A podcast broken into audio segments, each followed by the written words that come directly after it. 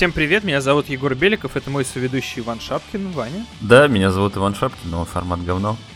Да, и э, сегодня мы э, в несколько необычном формате общаемся. Дело в том, что я нахожусь э, в Сочи на Крас... Краснодарском крае. Посетите курорты Краснодарского Какой необычный края. формат. Да. Необычный формат. Никогда, Никогда такого, такого не не было, и вот опять. Да, в общем, мы сидим в разных городах, но я просто сижу в Сочи на фестивале Кинотавр, который вот сегодня начался, вот прямо сейчас в Зимнем дворце идет показ фильма Кирилла Серебренникова «Лето», первый показ в России, но я его уже видел, поэтому я смог освободиться и обсудить некий более животрепещущий вопрос. У нас остался один незакрытый долг перечитать им, есть фильм, им, простите, есть фильм, о котором мы еще не говорили, хотя, на мой взгляд, это сделать необходимо. Дело в том, что Ване он категорически не понравился, мне уже страшно понравился, но в рамках форы э, для этого выпуска. Я его видел год назад и уже помню его совсем не так хорошо, как его помнит Вань. Это фильм, который называется «Как разговаривать с девушками на вечеринках». Он вышел в прокат 31 мая, если не ошибаюсь, то есть вы его можете уже посмотреть. Причем, следующей на самом неделе- деле, у него были даже превью показа с 29-го.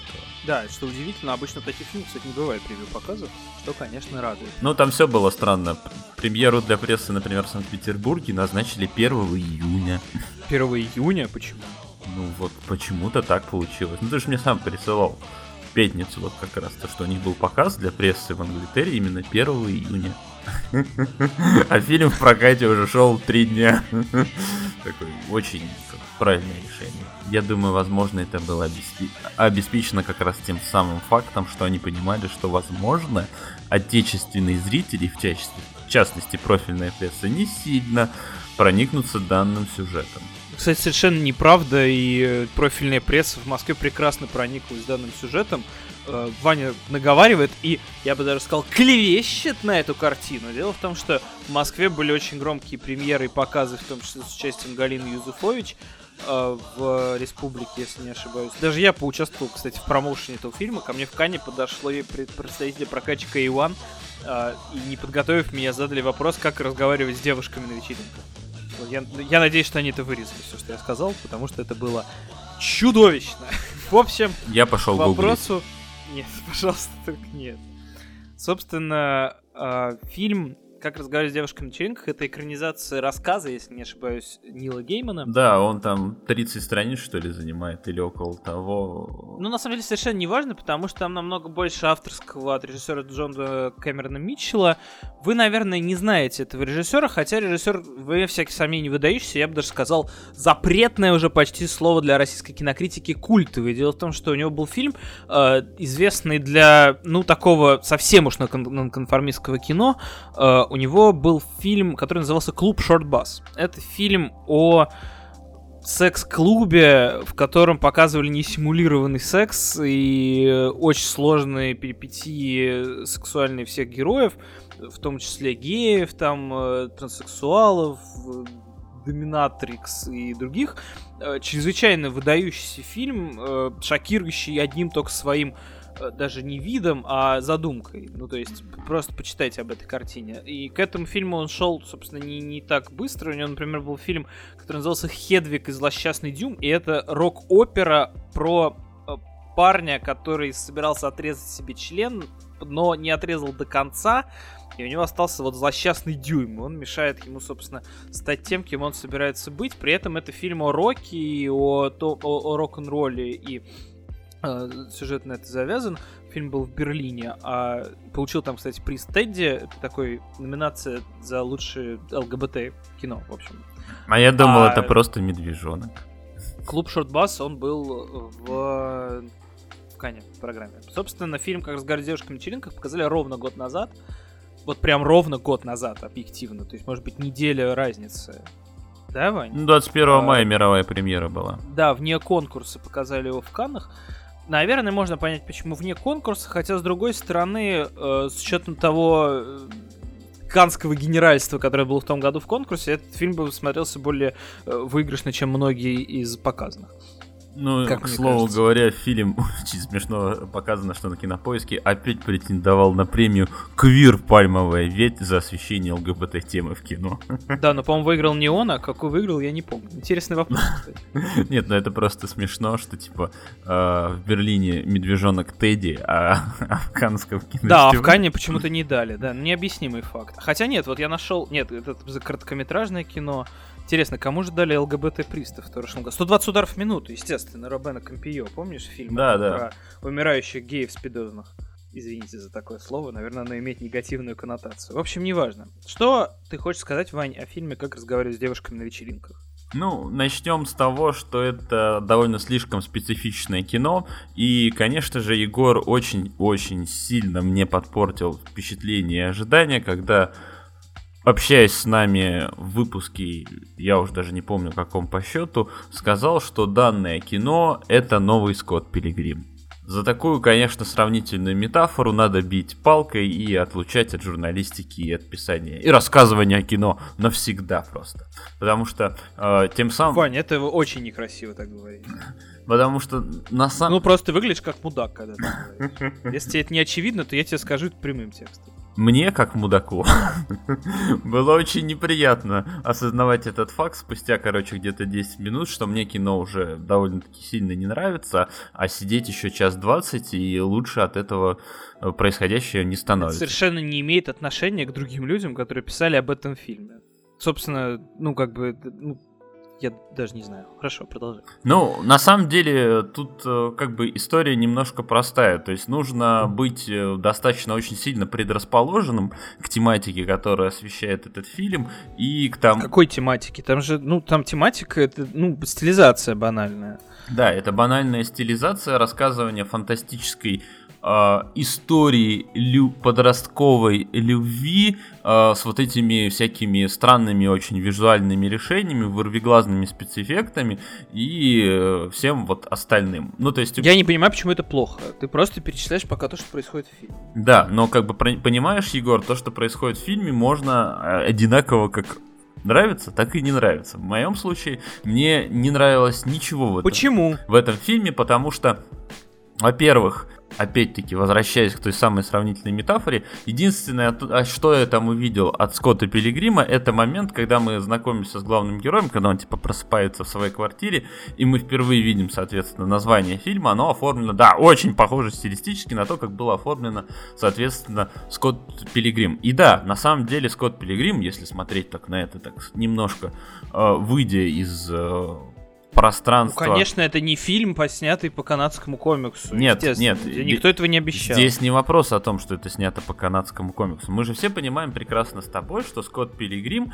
э, если смотреть на него очень упрощенно, очень вот прям упрощенно-упрощенно, это тоже как бы э, история любви, которая на самом деле могла быть воплощена во взрослом мире, только почему-то во взрослом мире, когда об этом снимают другие люди, это, не знаю, какая-нибудь романтическая комедия с Кэтрин Хэгл и Джеральдом Батлером, там, какая-нибудь голая правда. Ну, то есть, какой-то высер страшный. Но в случае Эдгара Райта получилось невероятнейшее, прекрасное, стилистически снятое кино про поколение минералов, все вот, вот это вот все. Как разговаривая с девушками на вечеринках, по идее, да, для нас э, должно быть было таким э, фильмом, э, условно говоря, про эпоху 70-е.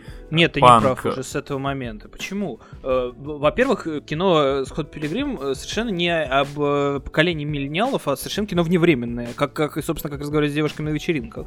Э, Вневременности, как разговаривать с девушками на вечеринках, добавляет тот факт, что к ним прилетают инопланетяне, которые могут прийти совершенно в любую эпоху. А оказывается, что э, дух молодости, свободы и нонконформизма жив в любой ситуации и в любое время.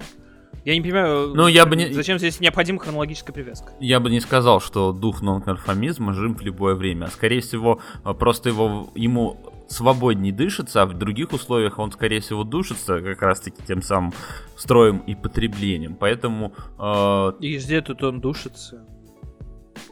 ну серьезно, сейчас насколько чаще, чаще выходит, ты, не знаю, видел вот эти э, фильмы, которые бы были похожи на данное кино? Слушай, Coming of Age это э, стандартный жанр, который развивается годами. Ты что, э, тебе не кажется, что к нему может что-то приписать? Да тот же тот же малыш на драйве, который был от Райта прошлого года, о том же абсолютно. Нет. Ну, о том, как быть не таким в обществе таких. Ну, я бы сказал, что нет. Но мы... Потрясающе, спасибо, Иван, и на этом было наше обсуждение. Да, на этом заканчиваем наш подкаст. Да, Большое да. спасибо, что слушали. Уложились э, меньше 10 минут. Ура! Нет, э, на самом деле, ну, как бы все очень просто. Мне, э, во-первых, не понравилась очень режим, манера, соответственно, съемки. То есть видно было, что у них не хватало бюджета, и они изгалялись, короче, как могли я понимаю, знаете, когда типа есть такое кино, которое снимали типа в трудных условиях, но у него есть э, определенное, соответственно, обаяние и шарм, которым ты можешь типа проникнуться. Но, как, например, было в случае, не знаю, науки сна Мишеля Гандри, где там э, все, что происходили, визуальные решения, ну как бы, если смотреть так типа строго, так у, типа какие ужасные спецэффекты, но в этом как бы был прикол весь. А в случае как бы, как разговаривая с девушками на вечеринках, у меня часто возникало ощущение, что все, что там происходит, люди они, во-первых, э, не только зажаты там условно в рамках бюджета, но они и зажаты как-то в рамках самой, короче, истории, что они не могут чувствовать себя в ней как-то свободно. И то, как э, там актеры играют, и, то есть даже я, как большой фанат Эль Фаннинг, то есть я ее обожал практически в любом произведении, но даже здесь вот э, ее как раз-таки условная инопланетная внешность, она всегда так выглядит какой-то типа не от мира всего. Да, а, да, ровно так и выглядит. Ну, то есть понятно, собственно, почему ее и позвали э, в, этот, в это кино, потому что, ну, как бы идеальная для нее роль, но в этом фильме она, ну, как-то а, сильно э, раздражала, что а, обычно как бы я вот прям на нее с большим таким восхищением смотрю. И плюс меня довольно... Почему раздражала? Вань, это все, что ты говоришь, надо обосновывать. Обос... А иначе это bullshit. Ну, знаешь, Егор, каждый раз, когда ты такой говоришь, этот фильм гениальный, я не понимаю, почему он гениальный. Я рассказываю каждый раз, что я имею в виду. А я имею в виду, что мне я не, за интерес... отвечаю. не интересно. Вывожу, я бы даже сказал. Неинтересно а, в данной эстетике а, рассказанная история любви, хотя как бы обычно я к романтическим фильмам всегда отношусь э, довольно-таки благосклонно. На мой взгляд, это очень а, сырая, а, не цепляющая и в какой-то степени даже отвратительная история, потому что... Вань, чем больше ты, короче, э, говоришь эпитетов, тем более неубедительным становится твоя речь. Ну, отвратительная. Почему? Что, почему, почему вот это, это сочетание вызвало у тебя диссонанс? Потому... То, что оно вызвало у тебя диссонанс, мы уже поняли. Мы — это я и толпа, стоящая за мной. Да, толпа, да. Одетая в панков. Эти... Панки хой. А, на самом деле, я еще, кстати, по этому поводу могу легко вспомнить такую странную ассоциацию. А, помнится, мы с братом очень сильно в детстве любили, а, это как его, э, группу Exploited, да, ну и понятное дело, короче, Sex Pistols. И как-то мы нашли у одного из наших знакомых э, э, кассету, где была, короче, запись такая вот условная концертная, подвальная, собственно, данного коллектива. А мы, типа, были очень проникнуты условным да, пан отечественным панк-роком, большая часть, конечно же, отечественным. Про зарубежный знали довольно-таки мало, и мы такие, ой, типа, видео, видеоконцерт, типа, на кассете вот эти ВХСный. Будет очень интересно. И мы такие пришли домой, э, вставили ее в видак, и это был, короче, полный, короче, срыв шаблонов, в том смысле, что мы внезапно выяснили для себя, что панк э, зарождался, и для многих он, соответственно, выглядел как э, абсолютно, короче, невнятная какая-то трешовая мешанина, потому что снято было все вот прям вот сильно авторский концерт, вот прям э, от него даже можно было получить какой-то эффект припадка эпилептики или вообще, короче, блевать начинал. Ну, то есть мы выключили где-то минут через пять, как только включили.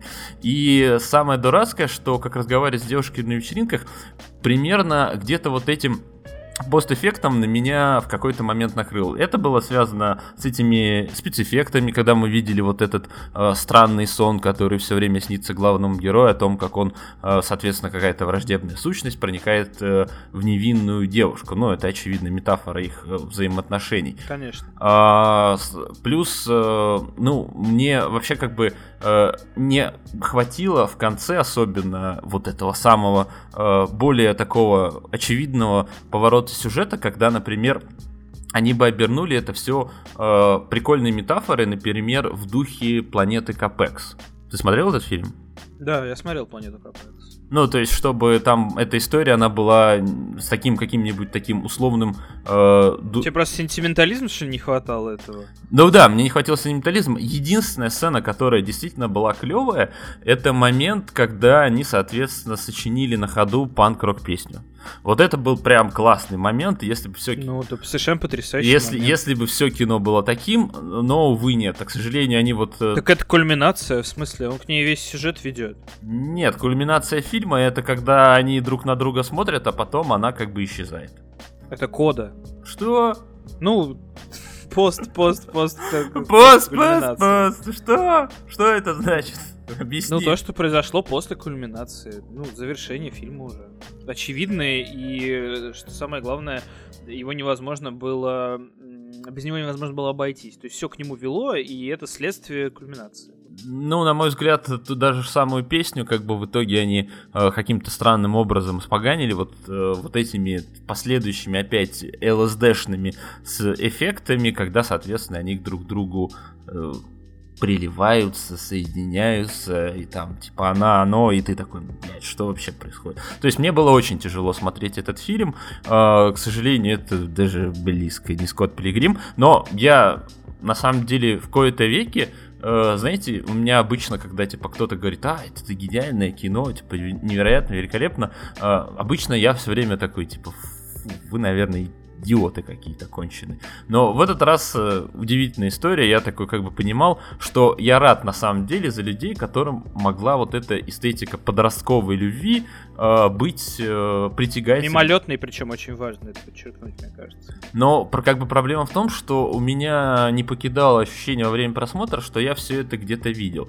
Без вот этих, соответственно, вырвиглазных э, э, эффектов э, в более условно простом и понятном и близком для меня сеттинге. Ну, потому что э, история того, что типа вот это обычный парень, он типа знакомится с девушкой с другой планеты, ну то есть это типа такая условная метафора про типа внеземные отношения, то, что типа вот девушки настолько для нас загадочные и Ну непонятные. да, мужчины с Марса, женщины с Да, Венеры, это но это с- вообще не так это, скорее это так важно. настолько как бы банально для меня и в Слушай, ну это, невыносимо, понимаешь- что когда я типа вижу это в кино, я такой как бы говорю, ну типа, ребята, до вас уже было миллион людей, которые снимали такие же сюжеты, и как бы чем ваш лучше. И я вот, Вань, к это же пародия на все эти сюжеты. ну я вот не увидел Она пародию. Именно поэтому там такие спецэффекты. Именно поэтому там все так, э, там все так наивно и, и, и- и в лоб, но в то же время с иронией подано. Ну, э, там я согласен с тем, что это все абсурдно, э, И соответственно. иронично, естественно. И вообще, и- Как можно было это не заметить? И то, что вот все специально как бы подано во всей вот этой э, трэшовости, но, как, как я уже заметил, я, к сожалению, никак не могу оценить и восхищаться данным кино, потому что для меня оно вот отталкивающе, это, уж- это твои банально проблемы, и кстати говоря. отвратительно. То, ну, что так, ты не можешь оценить трэш-эстетику, это не аргумент в- против фильма или за него. Это просто твое неумение. Ну, я не могу сказать, что это типа неумение. Просто давайте типа вспомним другие условные трэш-фильмы, которые здесь плывали в нашем подкасте. Тот же, например, экс-барабанщик, где было, ну, максимально как бы отвратительные сущности показаны, и вообще все, что там было происходило, это был э, довольно-таки тяжелое зрелище. И нет, это было прикольно смотреть интересно. А вот в случае, как разговаривать с девушкой на вечеринках, но этого не произошло эффекта. То есть это наоборот, каждый раз, когда кино пыталось меня а, еще больше удивить и поразить, я чувствовал к нему все больше, короче, отвращения. Э, ну, то есть там даже вот эти, там, типа, шутки про, ой, типа, твой член похож, типа, на маленький скукоженный цветочек, э, типа, который, типа, только что начал расцветать. О, о, о, ничего себе. Типа, в этот момент я такой, типа, ну да, очень смешно. Вань, ну это же это пародия одновременно и на трэш, и на подростковое кино, как оно есть, на эти все американские пироги и прочее, прочее. И чё? Ну, ну это просто э, ты, ты, ты перечисляешь то, что там в фильме происходит, подавая это как э, за авторский провал, хотя это была авторская задумка. Может быть, она просто тобой не понял. Ну хорошо, ладно. Я просто хотел добавить, э, на самом деле, главное, ну, не- не- недостаток, а возможно, то, то, что быть вписалось бы скорее в концепцию вечно сексуализованного режиссера Джона Кэмерона Митчелла, так это то, что они там просто сексом-то и не занимаются в итоге. То есть они вот это- занимаются чем угодно, только не этим. Но при Хотя, этом кажется, как что бы... все, все к этому шло. Но при этом она как бы беременеет, и плюс в какой-то типа момент, когда они встречаются... А с- это типа неожиданно у него взрослая жизнь начинается. Это же такая тоже шутка. Нет, э, там просто у меня есть ощущение, что может быть э, в связи с тем, что вот кино типа показывали в Каннах, и может быть он типа как вот этот Under Silver Lake, э, который релиз которого типа, перенесли на полгода аж вперед, э, может быть, соответственно, этот э, Митчелл что-то решил там подснять или перемонтировать. Нет, нет, там все чисто было. Там уже был final версия, я совершенно точно помню. А, точно? Его перенесли, его перенесли не, не в мире, его перенесли только в России. Ага, ну Просто типа права там были так куплены, что, наверное, он сначала должен был в Америке выйти. Не, ну там как бы просто наш, помнишь какой-то момент, когда они типа тусуются в этом э, музыкальном магазине, они такие спрашивают, это типа кто? А и чем вы типа, он такой, это типа Зен, такая, а чем вы типа занимались? Мы типа это там, я встретила его родителей, а потом мы типа занимались различными сексуальными активностями. Ты забавно. На самом деле. Хорошо. Э, Я мне тяжеловато что-то просто еще сказать, кроме того, что я говорил в подкасте где-то год назад, но э, я бы добавил, что действительно в, в- в России очень тяжело воспринимают э, трэш, особенно пародию на трэш, само по себе такой пост-трэш. Но эм, я бы сказал, что... Ну, то есть, Вань, ни- ничего страшного на самом деле. ну слава тебе богу, слава тебе С этими богу. фильмами из, из, из, э, категории Coming of Age очень личная история, потому что, ну а а как ты можешь сказать про свою или чужую какую-то молодость? Вот такая она, короче, была или не такая? Такая она должна быть или не такая? Кто его знает? Просто, э, ну, действительно, что-то резонирует, а что-то нет. Я сейчас работаю капитаном очевидность, но в данной ситуации оценивать только то, выглядит ли это как искреннее ки- высказывание на эту тему, думаю, неправильно, просто потому что а, оно не подразумевалось как искреннее. Это все-таки кино стереотипов э, и кино, э, пародирующее эти самые стереотипы из уже описанных выше жанров. Собственно, поэтому, наверное, говорить о в данном случае of Age неправильно, это скорее вот такой жанровый экзерсис. Но то, что э, этот- этот- этот- это упражнение в прекрасном удачное, мне кажется, бесполезно с этим э, дискутировать, ровно потому что вы видите, как Ваня его. Мне кажется, что это лучший индикатор того, что э, фильм тр- тр- трэш даже даже Ване уже, уже не понравился. То есть это уже что-то совсем из ряда вон выходящее. И к нам редко даже такое доезжает, на мой взгляд. Поэтому очень правильно, что, э, что Ваня его посмотрел а, и, и отругал. Не, э, в данный момент я такой должен такой добавить каждый раз, когда Егор говорит, что что-то это новое что-то, как бы не верьте его лжи. Видимо так, да? На самом деле, Нет, почему, почему? Что на самом деле я еще понимаю, почему, например, э, данным произведением могли проникнуться представители прекрасного пола, потому что я разговаривал с несколькими людьми, которым им понравилось, и они как бы говорили, ну там же типа так прекрасно, что вот в конце как бы главные герои типа говорят про вот эту важность уважительного отношения к женщинам, и я такой, ну да, наверное, но если типа для, для, для этого людям, для того, чтобы понять подобные вещи, им нужно вот посмотреть такой условно трешовый продукт, то возможно, да. И с этим фильмом не так уж все и плохо. Возможно. Собственно, что-то мы сегодня довольно мирно с тобой. Что-то так не хочется с тобой ругаться, но я же знаю, что ты ответишь. А, И более того, тяжеловато вспоминать фильм, который я уже прям, прям совсем подзабыл. То есть я бы сейчас, например, не стал про него писать. Наверное, наверное, это было бы неправильно. Что нужно еще сказать? Давай тогда, чтобы, чтобы подкаст не длился 20 минут, попробую рассказать немножко о программе Кинотавра в этом году. Программа Кинотавра в этом году потрясающая. Просто чтобы вы знали, чего ждать. У нас будет выпуск об этом на следующей неделе подробный. Вот. И э, в этом году потрясающая совершенно программа. Давай с этого начнем. Давай я сразу скажу, кто в ней победит. Лето? Чтоб... Лет не может победить, он не в конкурсе, он вне конкурса показывается как фильм открытия. А победит фильм, который называется «Сердце мира». Это картина... Э, в общем, суть в, в чем? Э, у кинотавра всегда очень понятная драматургия. Главный фильм фестиваля всегда идет в последний день э, перед, перед закрытием. Собственно, на выходные, вторые выходные, которые идет фестиваль, э, идет, э, приезжают все знаменитости, те, кто, все, кто хотел посмотреть фильмы, все, кто не хотели приезжать на весь фестиваль, все приезжают в последний день и смотрят самое главное. Там есть один очень звездный фильм и один очень крутой. В том году это была «Аритмия» Бориса Хлебникова, которому сценарий писал Наталья Мещанинова в том числе. А, в этом году Наталья Мещанинова сова сняла фильм «Сердце мир» по своему сценарию, и, и а, он, собственно, идет предпоследним. А последним идет в этом году фильм э, «Заповедник» с Сергеем Безруковым. Ужасный, я, к сожалению, его уже посмотрел, но не буду рассказывать. Наверное, некрасиво это делать раз мне показали заранее, а я, типа, рассказал о нем до того, как э, фильм был показан на фестивале. Простите за этот шум, просто в Сочи идет фестиваль, может быть, вы что-то слышали об этом только что. Собственно... Но фильмы же еще не показывают. Ну, уже кто-то орет, понимаешь? Такой, я приехал на кинотавр и ору. Ну, он ведет какой-то ведущий чего-то там, мне кажется какого-нибудь там хэппининга. Не знаю, может быть, там уже вечеринка началась, и я опаздываю, поэтому я постараюсь поскорее.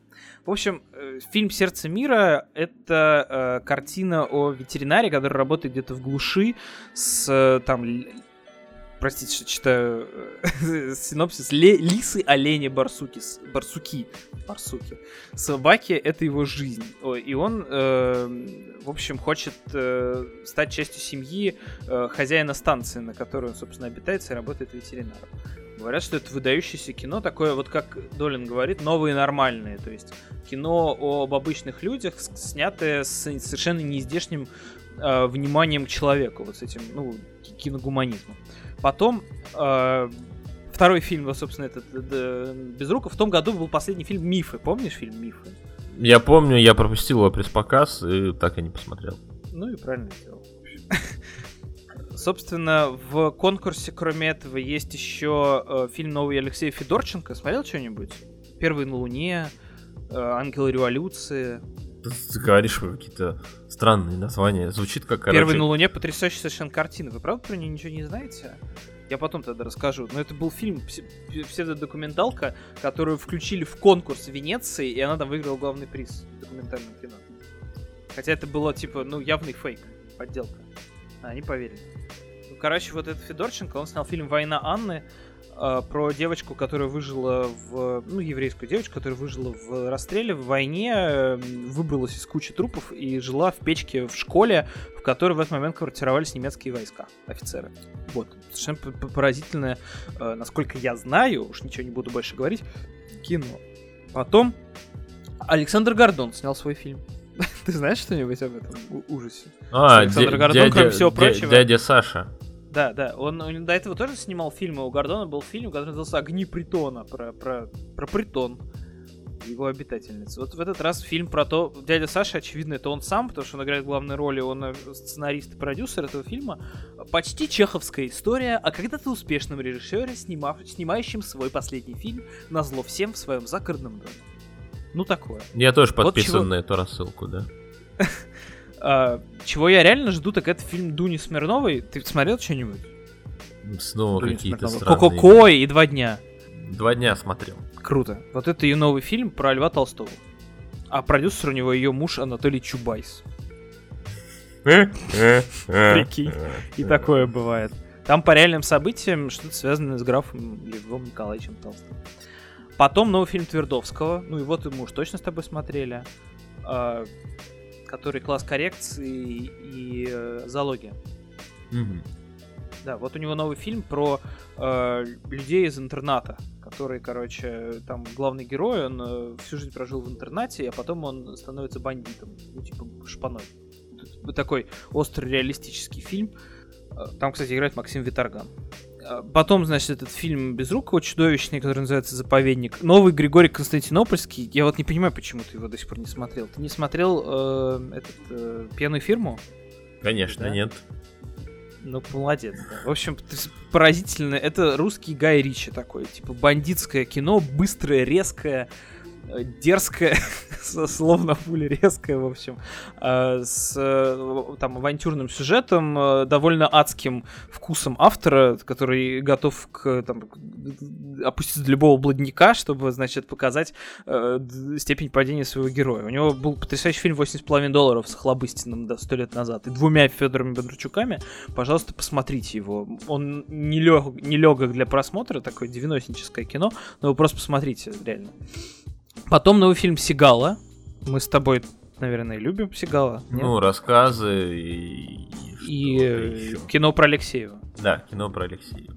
Да, вот его новый фильм, там весь сюжет, фильм называется «Слоны могут играть в футбол», весь сюжет Дмитрий цельный волевой человек, и он легко бы вышел из игры, если бы знал, что играет.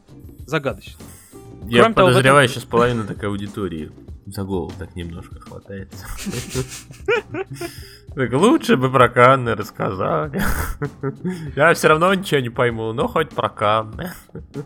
А, Еще там в этом году в кинотавре появился аж целый новый конкурс, конкурс дебютов, в котором показывают кучу разных фильмов. А его раньше что ли не было? Нет, нет, нет, не было. Был только общий конкурс и конкурс короткометражек. И вот теперь в этом году теперь есть еще отдельный конкурс на раз, два, три, четыре, пять, шесть, семь, восемь фильмов э, дебютных, собственно, поэтому тут нету громких режиссеров, но тут есть, во-первых, фильм э, продюсера Валерия Тодоровского про мальчика, который решил склеить свою преподавательницу по зарубежной литературе, которой лет 50, называется «Ваш репетитор».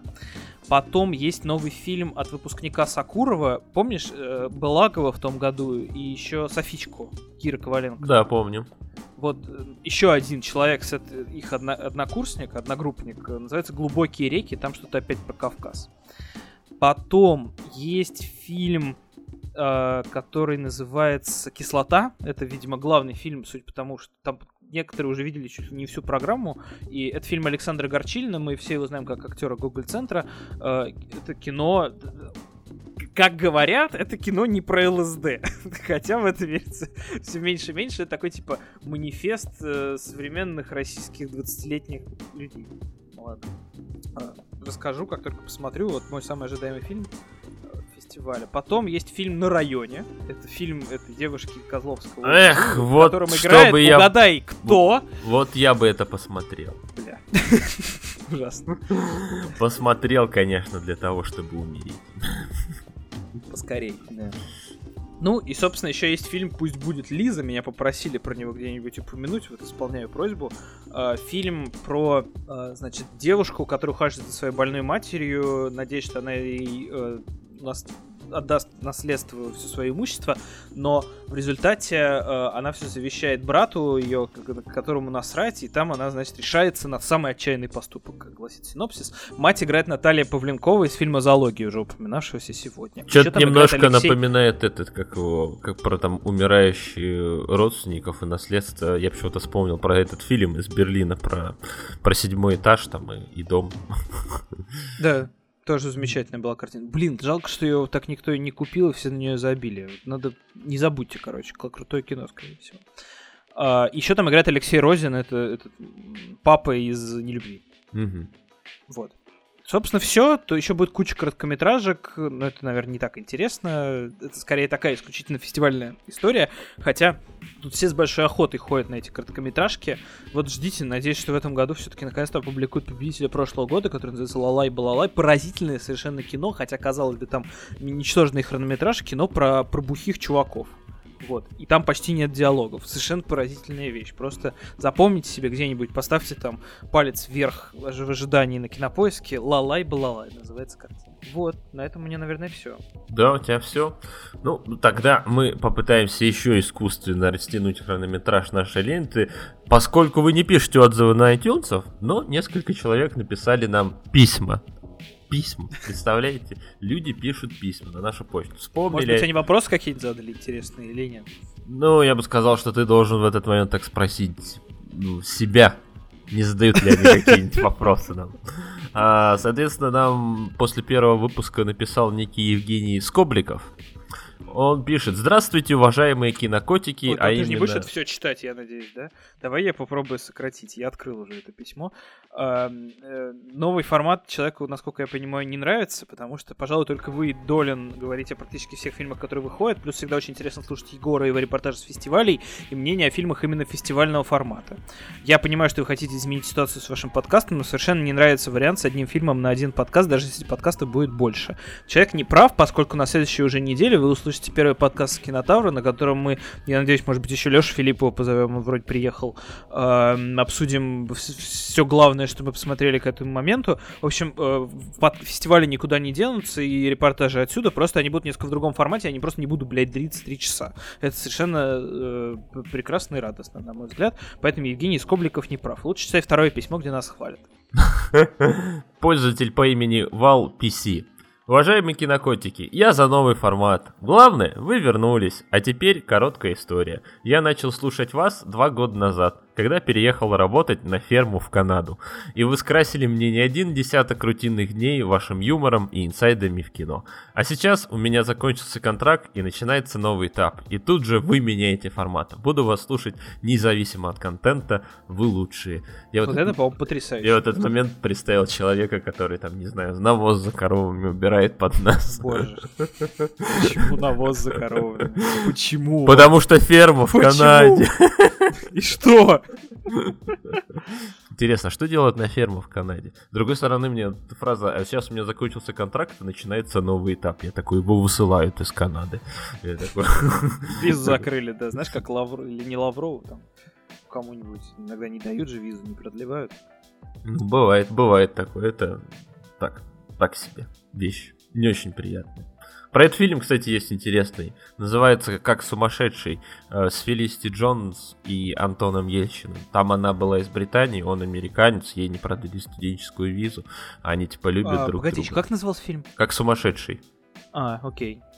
Просто у него был еще какой-то такой же фильм Порту, по-моему, назывался, нет? Нет, Порту это про чувака, который типа путешествует в Европе, и он там типа знакомится с какой-то девчонкой, у них отношения на одну, условно, две ночи, потому что им, им типа обоим нужно двигаться дальше. Короче, фильм, как разговаривать с девушкой на вечеринках, только в отстойной эстетике Порту. Я скачал, кстати, пока я был в Порту, скачал, хотел посмотреть и не успел. Вот. Ну, не стоило. Интересная история. Ну, я, не, все еще лежит, может, посмотрю как Собственно, наверное, все, Вань. Ничего страшного, нормальный выпуск, бодрый и хороший. Ну Давай как, слушай. относительно хороший. Мы должны были вам рассказать еще про один фильм, который выходил на этой неделе, но я его не посмотрел в связи с тем, что у нас расписание. Это что за фильм? Немножко так двигалось. Это, короче, кино называется «История призраков». Истории призраков. Да, история... История призрака — это другой фильм. Да, смешно. Тут все во множественном числе. Смешно, да, что, кстати, если пытаться искать этот фильм на отечественных торрентах, то выходит как раз «История призрака» 2017 года. это... В этом фильме играет Мартин Фриман? Да, в этом фильме играет Мартин Филимон, и это, короче, на самом деле некая условная антология из трех историй, где, короче, есть, типа, доктор, который путешествует э, по разным, условно говоря, местам и расследует э, истории, связанные с паранормальщиной. Несмотря на то, что... Ну, странно, странно рассказывать про фильм, который ты не видел, Вань. В общем, если вам интересен этот фильм, напишите нам куда-нибудь. Мы Я его в любом фидбэк. случае посмотрю. А, ну, а, а, а уж будем ли мы... Вставим в какую-нибудь рубрику, в общем, в подкасте, расскажем на следующей неделе. Да? Или нет. Или нет. В общем, так и будет. А, на этом, наверное, все. Видите, мы продержались первую неделю так же, как и обещали. Три выпуска в неделю. Э, работаем дальше. Пишите, шлите деньги. И вопросики. И отзывы в iTunes. Да, отзывы в iTunes. В iTunes отзывы. Да-да-да, я же вспомнил, как клево отвечать на вопросы. Вдруг, если у вас прям хороший какой-то вопрос есть по поводу нами сказанного, то мы с удовольствием на него ответим в следующем. А там все, пока, спросят пока. за базар, да. отвечаешь? Я все пытаюсь закончить выпуск, а Ваня пытается продолжать шутить. Очень тяжело, конечно, работать в этой ситуации. Невероятно. Атмосфера особенно, токсичная. Особенно, когда Егора уже зовут это пить, пить на, да. на очередном как бы раунде вечеринок на кинотавре. Собственно, ради этого туда люди в основном и приезжают. Не кино да, но я смотреть. нет, я смотрю всю программу, между прочим. Я тебе почти поверил. До я новых встреч. Пока, пока. Я правда все смотрел. Пока-пока.